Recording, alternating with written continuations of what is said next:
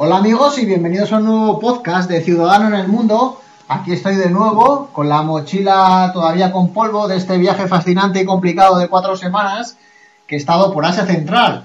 He estado viajando pues por Uzbekistán y por Kirguistán, por una tierra llena de contrastes, un lugar fascinante, aunque bastante complicado para viajar. Y bueno, estos eh, nuevos países eh, fueron repúblicas soviéticas y hoy en día pues navegan entre un incierto futuro, la corrupción, el caos y un cruce de entidades, de etnias y de religiones, pues que muchas veces pues eh, hacen que sea una de las zonas eh, más calientes del planeta con un incierto futuro. Y bueno, a los que os preguntáis qué se me ha perdido en esta parte del mundo para irme cuatro semanas en agosto, pues os diré que mi fascinación por el viaje por la aventura, eh, decir que con mi mochila pues he recorrido unos lugares fascinantes que van desde ciudades milenarias a los desiertos, a las montañas, a los valles, a, grandes eh, lagos. Eh, y bueno, durante los siguientes podcasts os voy a hablar un poco de todo esto, eh, pues un poco influenciado por la historia, por los libros y por la actualidad sociopolítica, económica que tiene lugar en, el, en esta zona del planeta, pues emprendí un viaje, viaje saliendo de España hacia Tashkent, la capital de Uzbekistán, con escala en Frankfurt y en Riga. Y bueno, la verdad que siempre he estado maravillado por esta parte del planeta, que como os digo, pues fue parte de la ruta de la seda, la que fue la mayor red comercial de conocimiento, de ideas y de cultura de la antigüedad, una ruta que fue declinando en importancia eh, cuando se fueron abriendo las rutas comerciales marítimas, pero que bueno, que sigue siendo zonas que fascinan al viajero independiente, a las personas ávidas de aventuras, de conocimiento, de experiencias y de viajar a lugares pues eh, menos trillados, ¿no? Por los turistas y por los eh, por los viajes, ¿no? Entonces, bueno, os voy a hablar en sucesivos podcasts de las experiencias, de las personas y los lugares que fui encontrando durante este viaje, ¿no? Eh, yo creo que una parte muy importante, pues, de la influencia que, ha tenido en mí, pues, el viajar a, a diferentes lugares, pues, eh, viene por los libros y concretamente, pues, en, en esta parte de Asia Central, pues, he leído durante los últimos años, pues, diferentes tipos de libros, eh, principalmente, pues os destacaría que mi admirado Colin Tubron, el escritor británico de viajes, pues es una de las personas pues que más conocen la zona, ¿no? Es un, un, hombre, un viajero, pues que ha dejado huella con sus libros eh, La sombra de la ruta de la seda o El corazón perdido de Asia, que son libros fascinantes que reflejan pues tanto la historia como las situaciones que le ocurren en el día a día o el caos geopolítico y estratégico de esta parte del mundo también señalaría pues eh, Rumbo a Tartaria del legendario Robert de Kaplan. Y bueno, eh, hace unas semanas eh, estuve leyendo pues eh, en inglés The New Grid Game, que nos habla sobre los intereses alrededor del, del, petróleo y los recursos naturales en esta parte de Asia Central. Fue escrito por Lutz Klivemann, que es un alemán, que es un corresponsal de guerra y un gran viajero. Y bueno, también en inglés pues The Silk Road, eh, de Frances Booth y en español pues eh, un gran libro que se llama La Ruta de la Seda, desde Asia hasta Europa tras la huella de aventureros y comerciantes del francés François Pernot.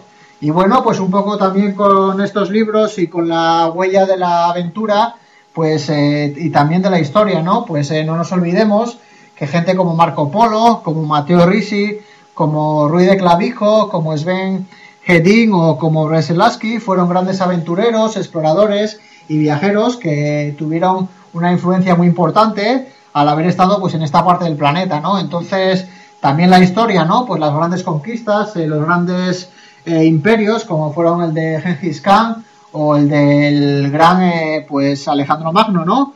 Y sobre todo también la actualidad, ¿no? Pues esta parte del, del planeta es parte donde se va a tergiversar eh, algunos de los acontecimientos de este siglo XXI. no olvidemos que es una zona muy caliente, cercana a Afganistán, cercana a Irán, cercana a Rusia y a China, entonces eh, es una zona donde las potencias tienen grandes intereses, eh, además de la posición geoestratégica, pues también eh, los recursos, ¿no? Tanto los minerales como pueden ser pues el oro, que es bastante abundante en Kirguistán, como el gas o, o, el petróleo, ¿no? Que está tanto en Uzbekistán como en Kazajstán.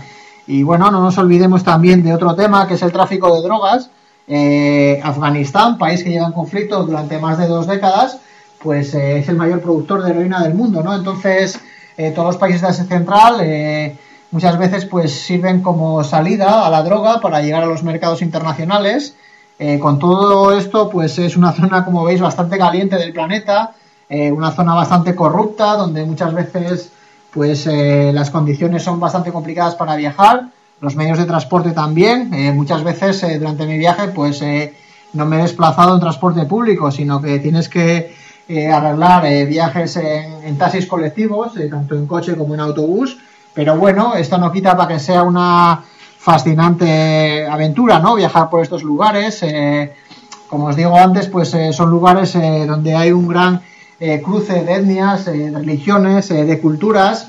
Las fronteras son bastante arbitrarias y también la identidad nacional que tienen estos países normalmente pues es muchas veces inventada, ¿no? Se tienen que inventar pues parte de la historia para inculcar una identidad nacional pues a sus ciudadanos y bueno, no olvidemos que el Imperio Soviético, la antigua URSS, pues estuvo durante más de 70 años en esta parte del planeta y entonces eh, pues conforma un conglomerado bastante interesante, ¿no? Después, eh, también el tema del Islam, ¿no? Eh, normalmente aquí en Occidente, pues tanto la televisión como la radio como la prensa nos habla del Islam como una forma casi monotemática, ¿no? Entonces, nada más lejos de la realidad. El Islam que se vive en Asia Central, en esta parte, como en Uzbekistán o Kirguistán, es un Islam que nada tiene que ver con otras partes del planeta donde se vive la religión, ¿no? Por ejemplo, eh, viajar a Marruecos, como viajé hace años, eh, viajar a Bosnia o viajar en India, el Islam que se vive en estos países, pues no tiene nada que ver prácticamente muchas veces uno con otro, ¿no?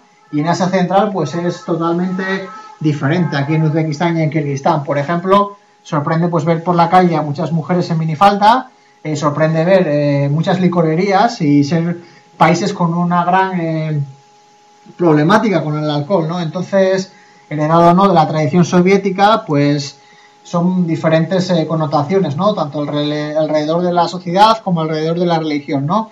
Entonces, bueno, este viaje se inició eh, desde España hasta la capital uzbeca, hasta Tashkent, con escala en Riga y en, y en Frankfurt. Bueno, pues durante los siguientes eh, podcasts, los siguientes días, os iré hablando de este fascinante viaje de cuatro semanas por tierras uzbecas y kirguizas.